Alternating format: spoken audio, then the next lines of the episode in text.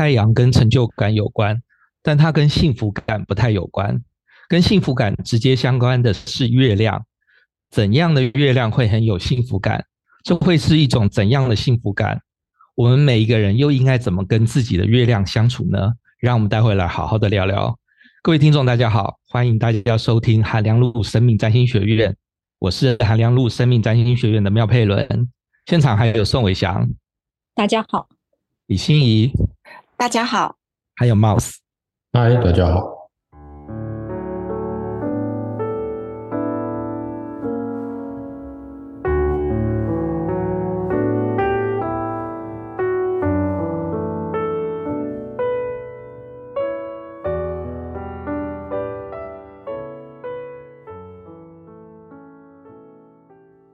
月亮这回事，自己很有感，家人更有感。我们在讲今天的节目之前呢，先跟大家讲一下月亮的几个基本特质啊。首先呢，月亮它跟内在情绪有关。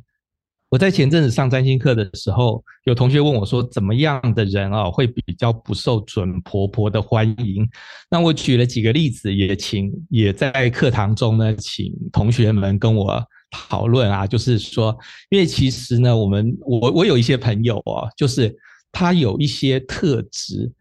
对他的人生还不错。可是呢，他在某一些，因为我们在人生中啊，就是我们的一些个人特质啊，他会对有一些领域是有用的。可是呢，对有一些领域有用的时候呢，他有时候会对另外一个领域是有害的。比如说像是呃。比如说上升狮子好了啊，那我有一些朋友啊，他是上升狮子，所以说他在待人处事方面啊，会是很不错的。那可是呢，这个待人处事还有工作，还有交朋友。或者是如果他去选立委的话哦，那种很热情、很大方啊，很有存在感这件事情啊，对于说他去找工作是不错。那可是呢，我的那个就是上升狮子的朋友啊，有跟我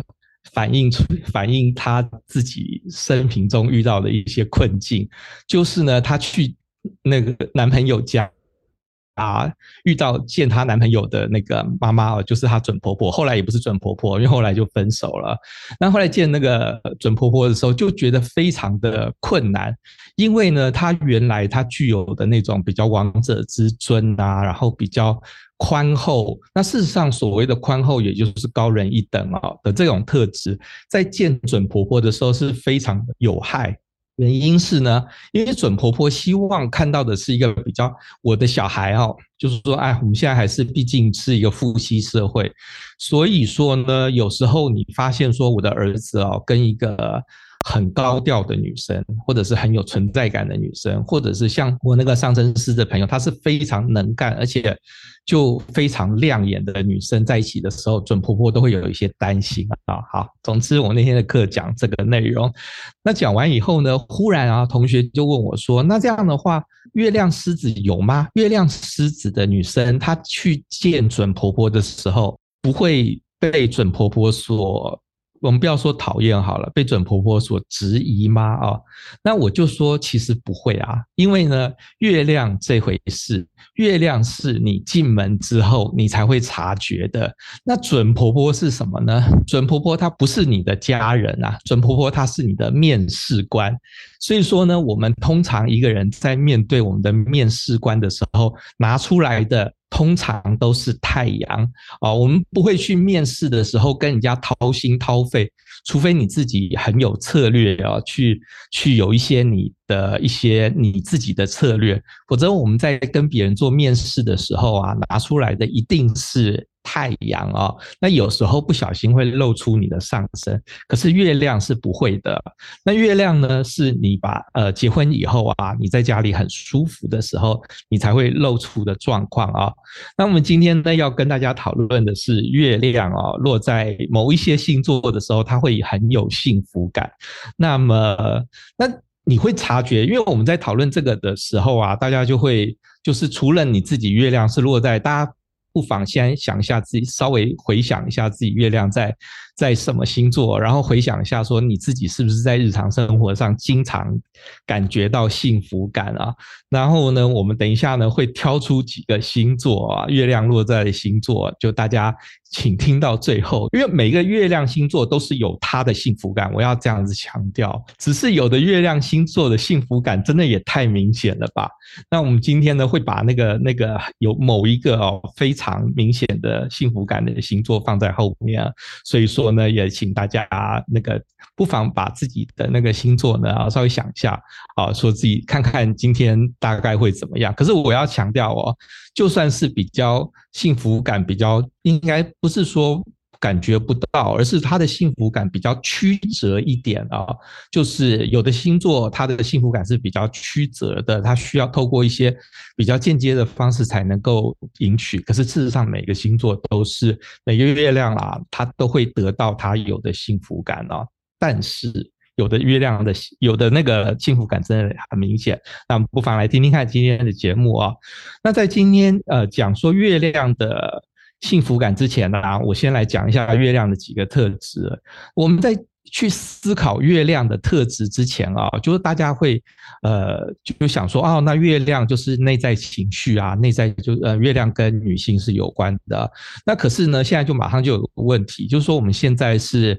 呃现在其实现在现代社会里面呢，它已经不像以前一样啊，就是说比如说一定要结婚。啊，一定要一夫一妻啊！那我们很多人也是单身啊。那么，那这个月亮的话呢，它的那个意义就不再那么的局限啊。它比如说以前的话，如果说你是个男性啊，那月亮它通常会跟呃你的太太有关。可是事实上呢，我们现代社会，我们就把它回归到月亮的本质啊，它是其实月亮代表的是我们的内在情绪。那我们的内在情绪，但这句话应该大家是对占星稍微有一点研究，都会同意我刚才说的话。内在月亮，它是我们的内在情绪。那我就就这句话来延伸一下。那可是呢，大家不太会意识到的是，它既然是我们的内在情绪，所以月亮它是不太讲理的。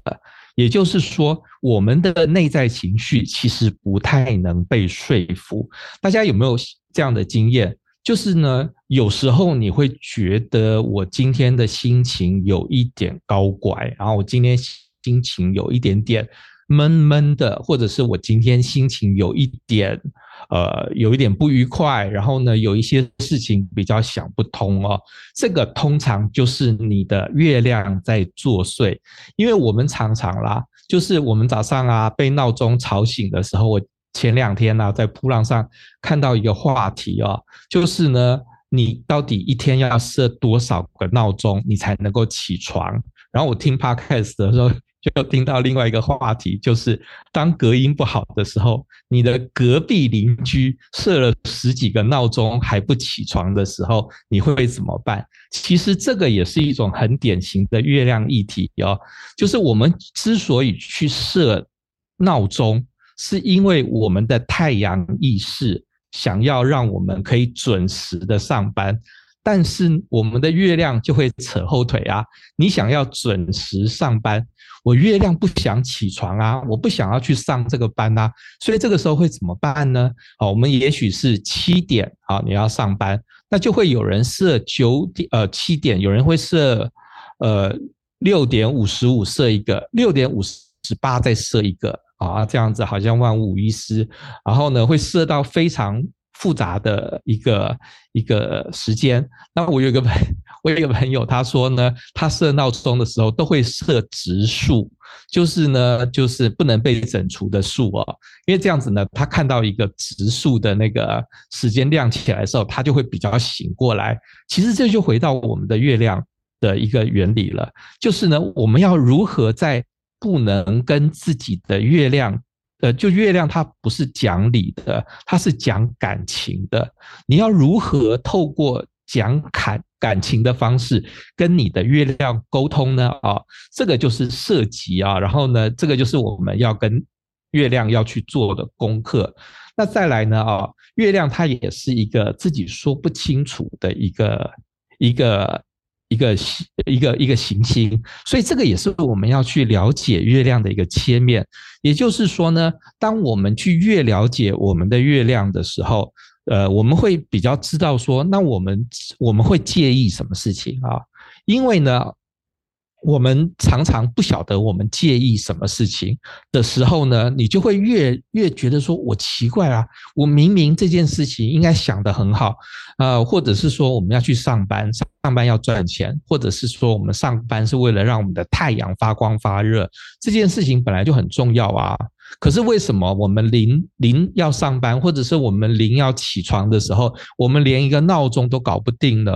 原因是。我们心里就是这么想，我们也许我们脑袋希望说我们可以准时的上班，可是我们的内在情绪啊，我们的月亮的内在情绪就是不想要。所以说，我们要学习怎么样去跟你的内在的情绪沟通的话呢，首先有一个很简单的方式，就是你先去了解啊，你的内在情绪是什么，其中的最。好的一个切点就是去理解说你的月亮是在什么星座啊，那你就可以比较知道说你月亮真正你。打从心底想要的是什么？那有的人打从心底想要的是别人的温柔，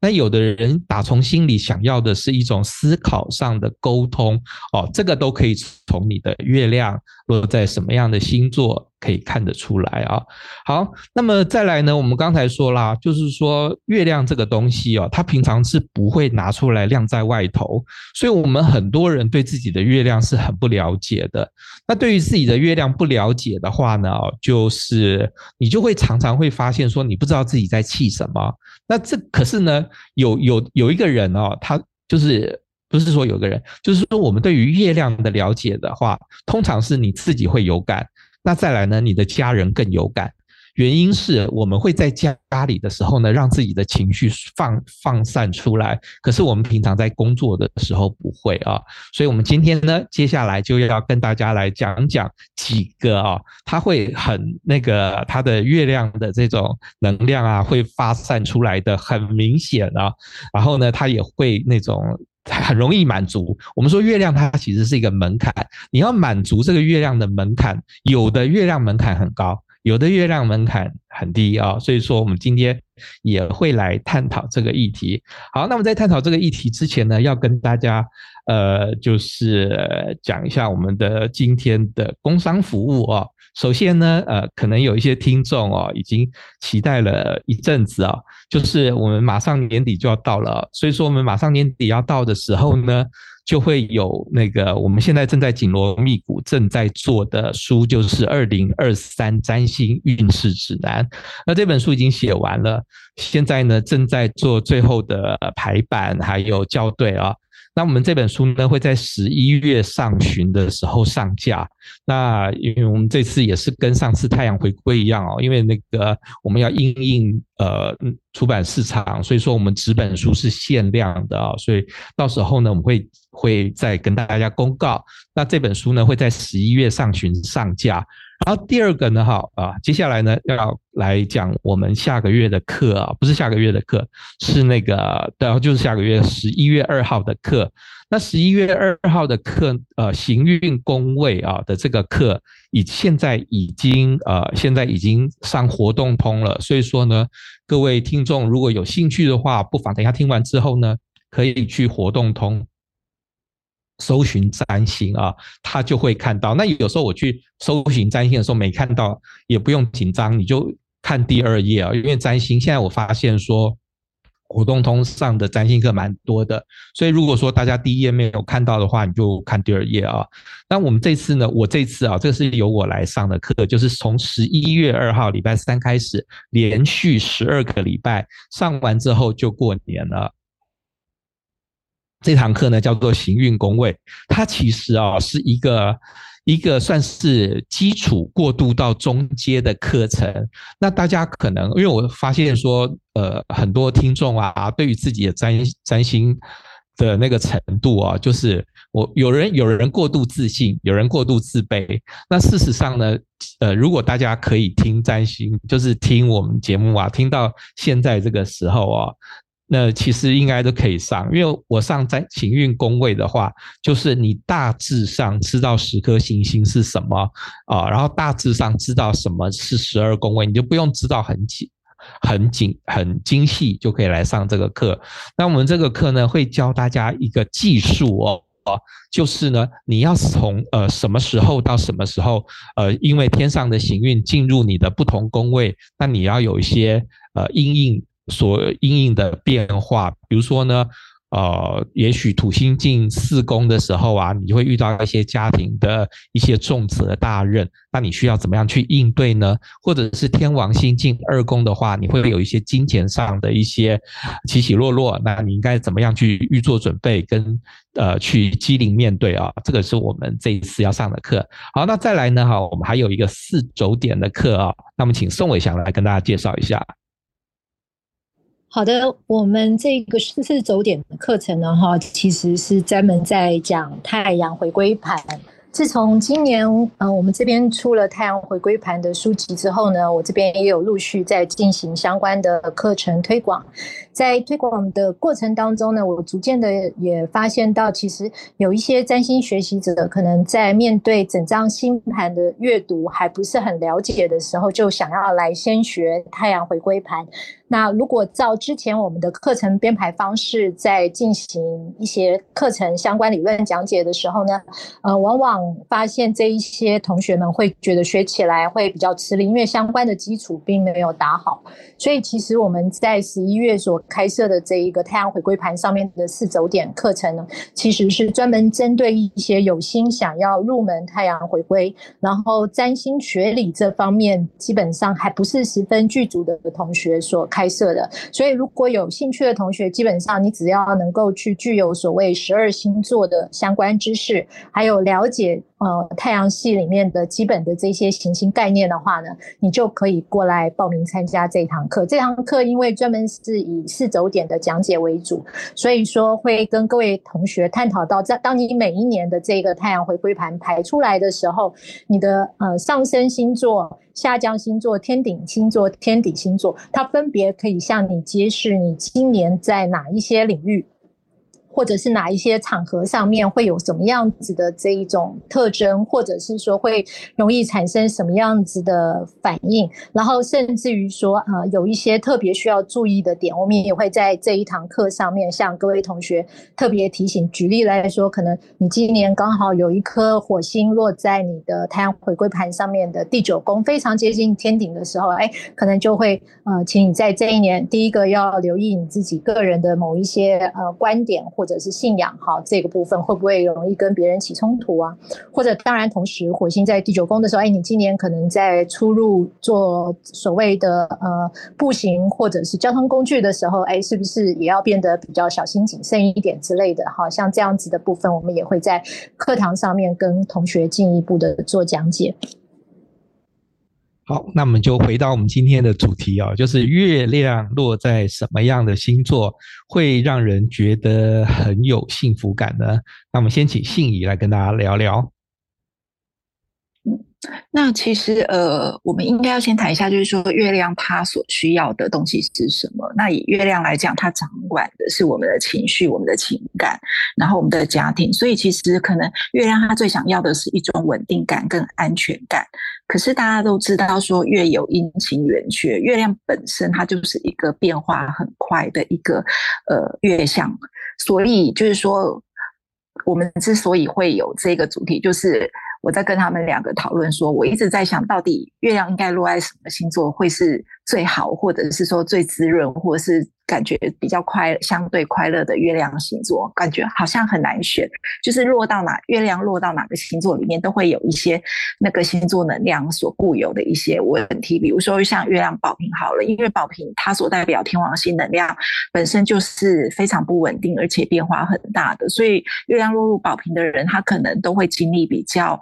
呃，变化多端或者是比较复杂的家庭生活，那这个就比就是月亮比较不喜欢的呃处境或者是情境。那而且月亮它通常又是一种呃。跟轮回，或者是说跟记忆、跟情绪很有关的一个能量，所以发生过的事情都会累积成为他，比方说生命经历或者是经验的一部分。它比较不像太阳能量，就是说他碰到的事情都是比较活在当下。所以呃，月亮的部分就有更多我们值得去探讨的地方。那我自己在。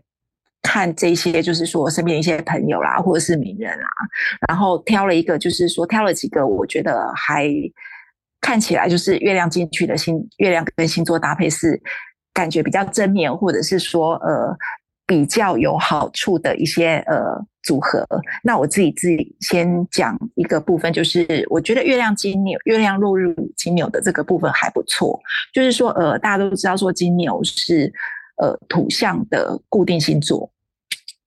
所以以星座能量来讲，其实金牛它是一个最稳定，在十二个星座里面是一个最稳定的能量，而且它又最实际。那金牛它又跟资源、跟艺术、跟美感很有关系，所以感觉月亮落入金牛是一个蛮不错的位置。一个就是说，月亮金牛他们的妈妈都很实际，然后很能够满足他们的他的小孩在一些物质方面的。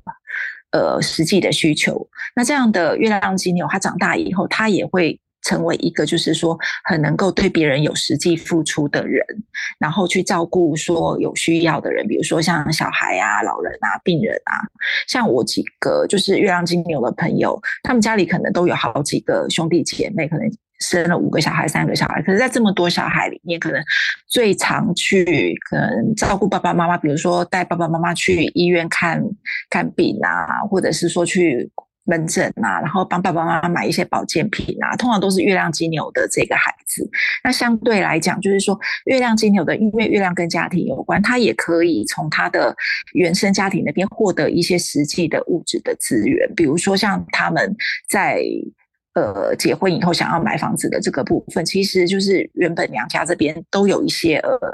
给他们的一些。援助，或者是说，在他们生了小孩以后，就是娘家这边可能就是一个主要帮他们带小孩的对象，让他们可以很放心的去在外面工作，或者是说他的生活也可以有比较多的余裕，因为毕竟跟保姆或者是幼儿园不太一样，娘家这边总是可以给你比较大的弹性空间，或者是说，甚至你把小孩子一个礼拜七天，然后放在那边五天，只有两天接回家自己带，都是可以的。那这个可能就是外面的一些托育机构做不到的事情，可是以月亮金牛的人来讲，他他在比方说成家，然后养育小孩的这个部分，就可以得得到家里面比较多的资源跟资源。然后另外一个部分就是说，因为金牛它是一个很实际的能量，然后月亮其实它的它跟呃金钱的部分是有关系的。那当然它是着重在金钱的安全感的这个部分。所以其实月亮金牛的人，他们对于理财。或者是说金钱的管理这个部分，其实都会蛮有 sense 的。比如说，他们可能就是很年轻就知道说，哎，要好好存钱。但是毕竟金牛它是一个。蛮注重感官享受的能量，所以他在存钱，或者是说他在比方说买房付贷款的过程，他不是用那种很苛刻自己的方式在处理这个比较巨额的，或者是说比较大的理财计划，他还是会保有他一定的生活品质跟生活享受，因为毕竟他们可能都是很喜欢穿漂亮衣服啦，然后也喜欢吃好吃东西的人，那他不会说因为说我现在要买房子，或者是说我一个怎样的理财计划，或者是存钱计划，那我就要。牺牲掉我所有的饮食，或者是说美食啊，这样的娱乐，那这个是我观察到月亮金牛的部分。那我觉得月亮金牛方面啊，我觉得比较会出问题的部分，可能就是在一些呃情绪的执着，因为我们讲过，就是金牛它是最嗯最稳定、最不会变动的能量。那相对来讲，我们会觉得金牛会它会有一点占有欲，或者是说它会有一种执着性。那对于月亮来讲，他可能就是在情绪方面的执着或占有性。他们并不是很情绪化的人，就是在我认识的这么多人里面，月亮金牛真的是相对情绪比较稳定的人。可是，一旦说，比如，比如说他在他的家庭生活里面，或者是说可能结婚以后的婚姻生活里面，跟什么人有一些什么不愉快。严重的不愉快，或者是说一些巨大的呃伤害他的事件发生，他基本上对这个人的感觉可能就定型了，就再也不会改变了。而且他会用比方很坚决的方式，就是呃拒绝来往啊，或者是说一年只有三大节见面啊，这种很坚决、很防御的方式来对应对这个人，而且可能到这个人离开，或者是说怎样都不会改变他的应对方式。这个可能是我觉得月亮金融他会比较执着的部分。那如果说现在这个月亮金牛他是男性的话，可能他就是他会娶到一个妻子，就是这个妻子他比本身是比较有财务管理的 sense，或者是说这个妻子本身其实就是蛮有钱、蛮有资源的一个妻子。因为男生的他通常会把月亮这个阴性的能量投射到生命里面重要的女性，比如说妈妈身上或者是妻子身上。那相较之下，月亮金牛的女性就会比较有我之前所分享的那一些特质，大概是这个样子。好，那的确哦，就是那个之前啊，我在跟心怡讨论的时候，他说月亮金牛哦的那个幸福感很高哦，那我那个时候乍听之下就觉得有点。有一点点怀疑哦，可是呢，他刚才讲到一个重点，就有非常的打中我，就是月亮它跟家人有关，所以你看，我们刚才呢有下了几个关键字啊，所以这个是适用于所有的月亮，所以各位听众呢，你不妨啊听到月亮就下几个关键字。那首先呢是它是内在情绪，而这个内在情绪是怎么来的呢？它跟你的。家庭环境是有关的，你家人，你从小的时候，你妈妈是一个什么样的人，她就会呃怎么样的对待你。它就会养成你一个内在的情绪的一个应对的模式啊。那刚才呢，信怡讲说月亮金牛啊，它比较容易，因为我们就说，我刚才有说啦，就是说月亮的这个情绪你好不好啊？你容不容易得到幸福感？这个其实它是有一种好像是门槛一样的效应。那么月亮金牛呢，是因为他们的家人会提供充足的物质的资源啊。金牛它是第一个土象星座嘛。所以金牛它会拥有很多的那个呃丰富的物质性的资源哦，所以说呢，金月亮金牛也意味着他是他的家庭不错，他的家人还也很不错，这个我是被说服的啊。那我们就来请宋伟祥吧，宋伟祥要讲一个那个。也是跟家人有关哦，然后呢，养成他们那个内在情绪非常的幸福的一个月亮的星座。好，那么请宋伟祥来讲一讲。好的，我今天早上其实有机会刚好看了一张命盘，那一张命盘是月亮巨蟹的女性。然后他的年纪已经是到了奶奶的年纪了，然后他在跟我聊天的时候，他就有一点点在小小的抱怨他的儿子女儿，说他的儿子女儿虽然呃每一个礼拜都会定期回家来探视他，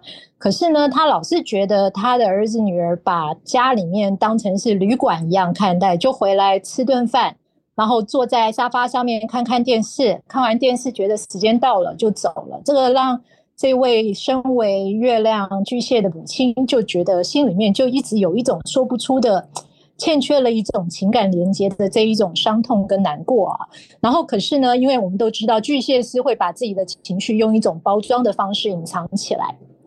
然后所以说他虽然难过，可是他也会安慰自己说：“哎呀，这些是一些小事情啊，不需要跟自己的子女这么样子的计较。”然后他刚好就在跟我聊他这方面的感受。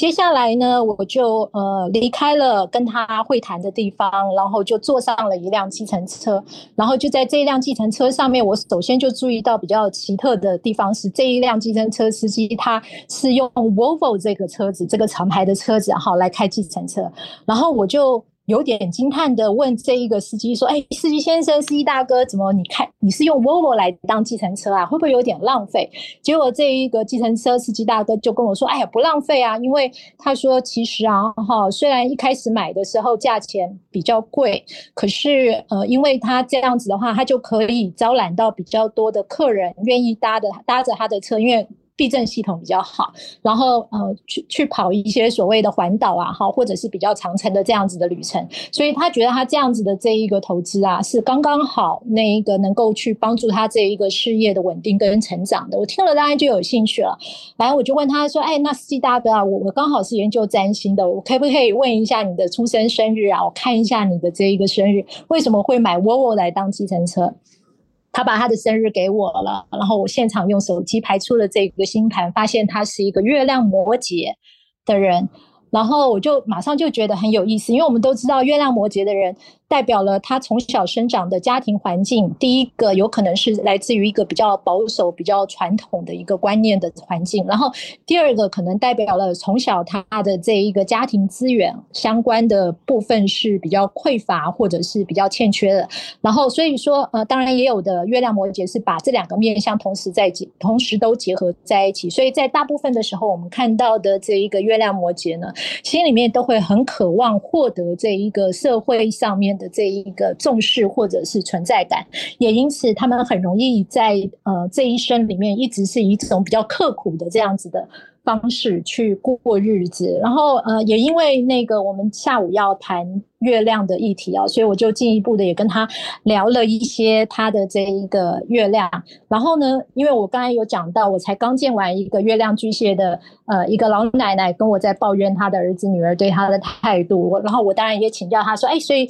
呃你自己现在，因为我看她的年纪差不多也六十几了哈。然后我说，哎，你自己儿女也应该长大了吧？她说，对，儿女都长大了，现在都在国外，所以她等于就是单身一人住在台湾。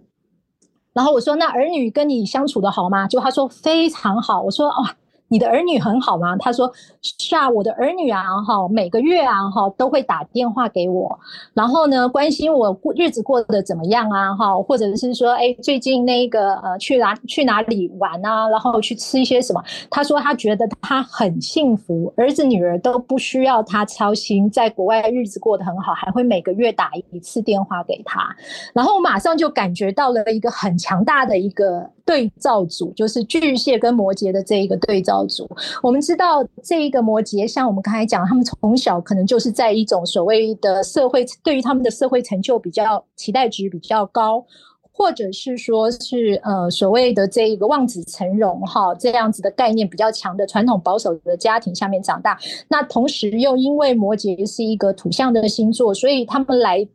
来自的那一个家庭带给他们的情感温度或者是情感温暖，往往是比较欠缺，往往是比较少的。所以，像我自己在接触比较年轻的月亮摩羯的族群的经验，我通常都有感受到，他们永远都会觉得自己必须要靠自己一个人哈，去很努力的去争取，然后很努力的去奋斗，所以他们往往会有匮乏感，然后甚至于说，在我以前的经验里面，我也很容易碰到月亮摩羯的人会。有那一种阶段性的忧郁症，哈，或者是说是整个情绪陷入一种那一种沮丧，甚至于绝望，爬不出来的这样子的一个状况。然后呢，可是呢，今天的这个经验让我第一次感受到了，在占星书本上面说，摩羯其实是一个适合老年的一个星座。为什么呢？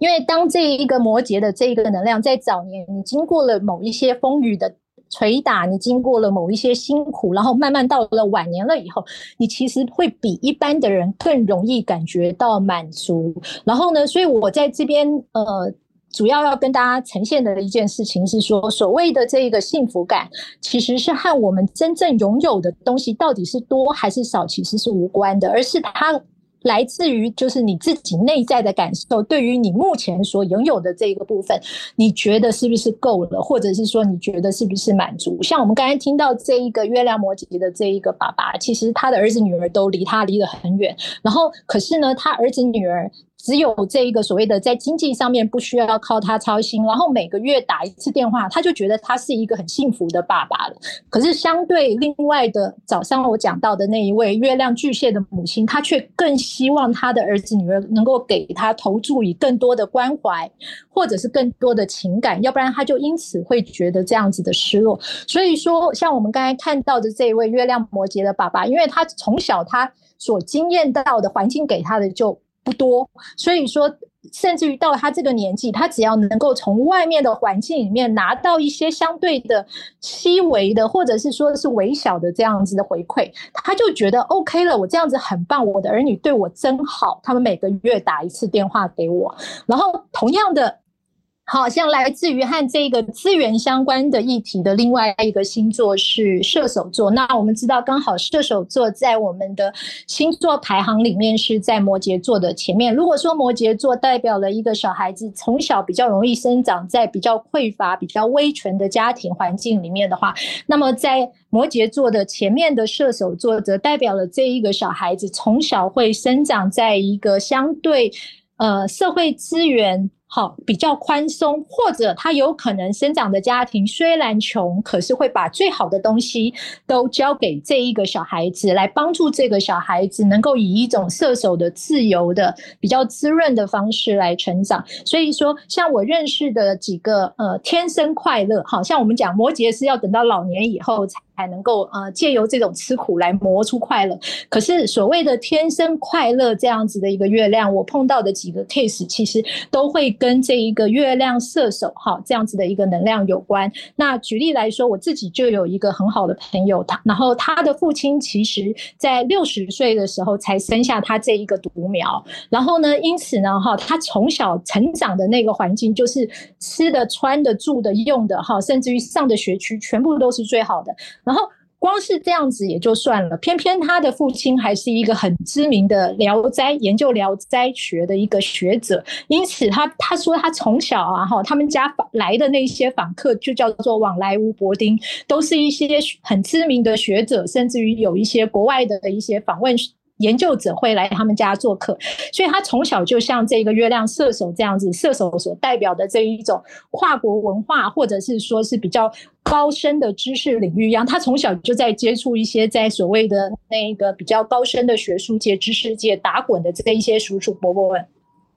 然后呢，甚至于说啊，那个你说他小的时候家庭优渥，然后又因为他是家里面的独生子，所以最好的资源都给他也就算了。然后他自己本身也很聪明，所以他长大了以后，他那个从大学开始出国念书，然后。一路上所有的这一个呃学费他都不用缴，为什么呢？因为他自己本身非常的优秀哈，不管是在聪明才智或者是学科表现上面，所以从他进了美国大学之后呢，那一个呃他拿了双学位，然后呃大学拿了双学位，然后那个研究所以及这一个博士班都在常春藤的这样子的非常高昂的学费的这样子的一个地方毕业，可是他中间他不需要出任何一毛学费，因为他。自己本身的这一个表现非常的优异啊，所以我们也可以看到，在他身上就是等于是老天爷赏饭吃的这一种状况哦，各式各样的资源都灌在他身上，然后从小就不需要为金钱愁，然后甚至于也不需要为了念书愁，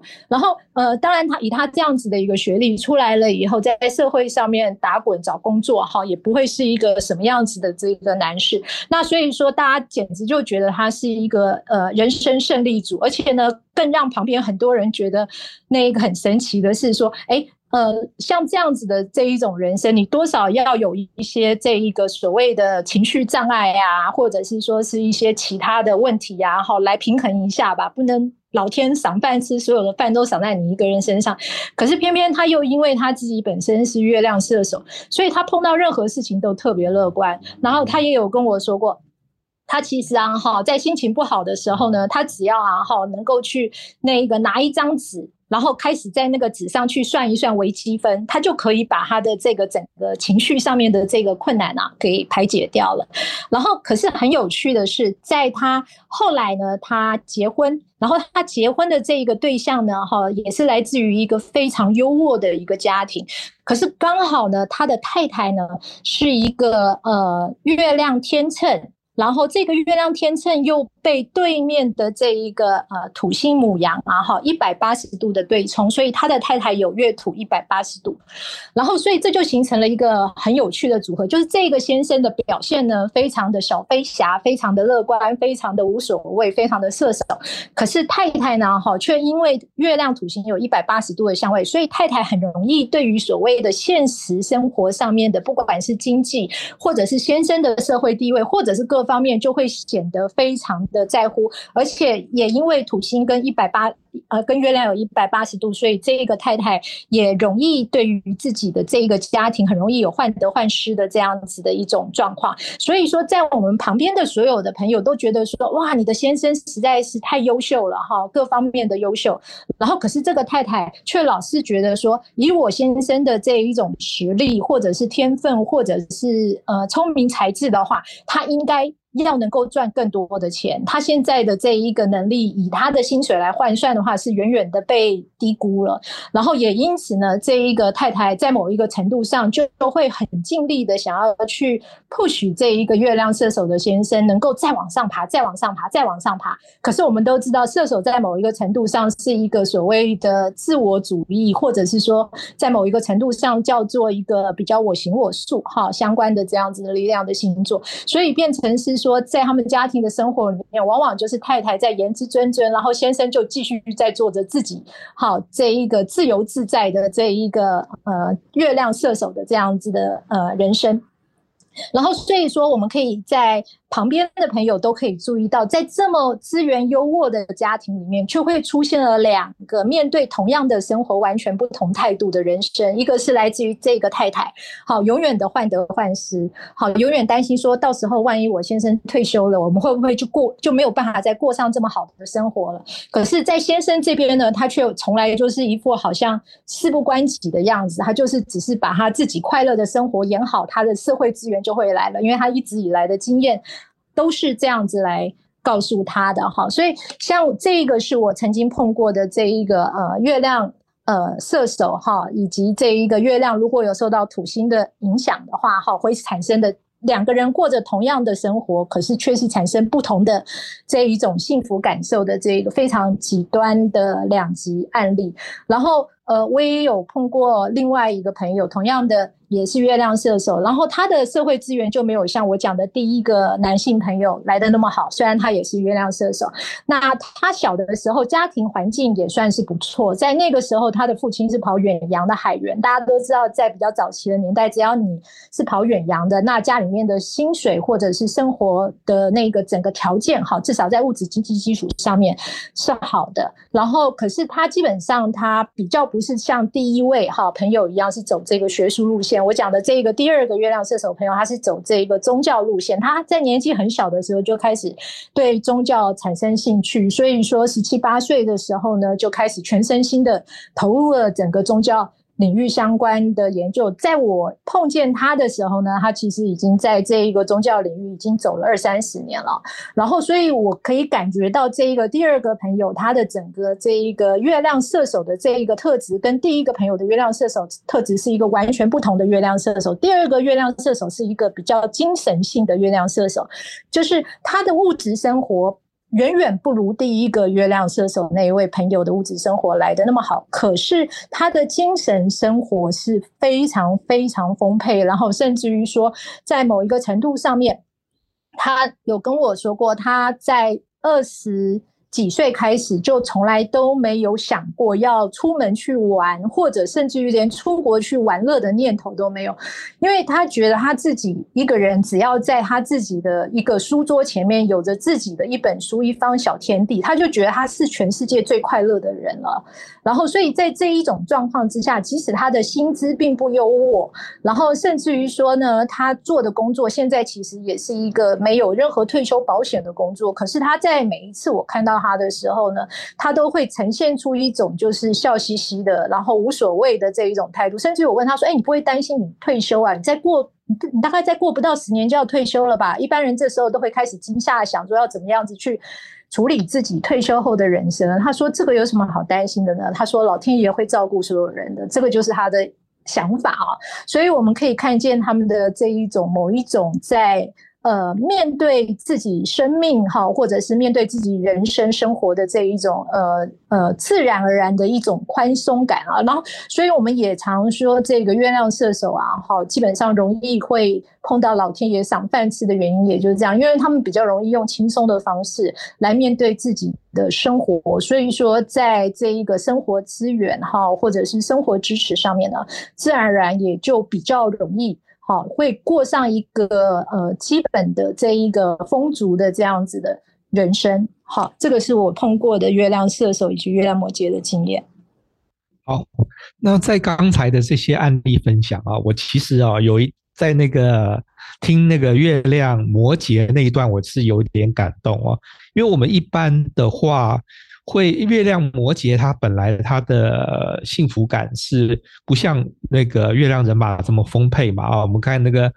呃月亮人马的，刚才宋友祥举的这几个例子啊，他们都会好像哦家人还不错，他们容易得到家人的资源。可是月亮摩羯的话，它其实是一比较它的环境比较严苛。可是我之所以哦听到那个案例就觉得非常的感动的原因是。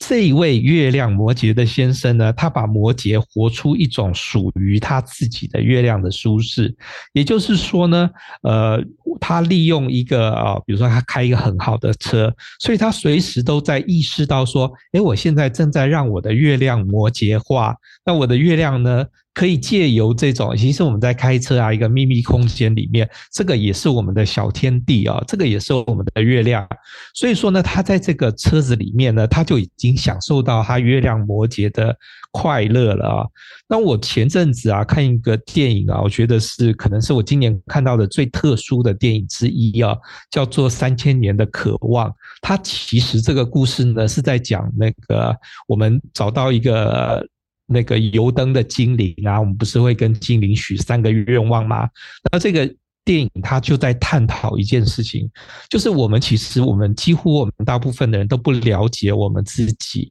所以说呢，我们许的愿望都是错的。那这部电影呢，就透过两个多小时的时间呢，来去探讨一下，说你到底你真正你的。内心想要的是什么东西？其实我们对待月亮也是一样。我们很多人的一些谬误哦，就是我们常常对着月亮去要我们的月亮根本不想要的东西啊。那比如说一个月亮摩羯，他如果去呃去想说，那我需要我的子孙或者是我另外一半跟我围绕，我才会快乐。那为什么呢？因为别人都这样啊。结果呢，事实上这件事他追求不到嘛，然后他也不会觉得，事实上他追求到了，他也不会觉得快乐。那或者是说，像是刚才宋伟祥举的那个月亮巨蟹的例子，月亮巨蟹想的是一种情感上的亲密感。那你月亮巨蟹就想到说啊，那人家呃子女都好像给我很多，给父母很多钱，你去苛求这一块的话，你就算得到了，你也不会觉得快乐。所以说呢，我们其实要去关注的是。你要关注你自己月亮想要的东西，你就会快乐。所以也就回到了我们今天的一个最大的主题，就是不管月亮落在什么样的星座，你都可以活出属于你这个月亮的舒适感与幸福感。我们今天节节目就到这里，谢谢大家，我们下次再见，拜拜，拜拜，拜拜，拜拜。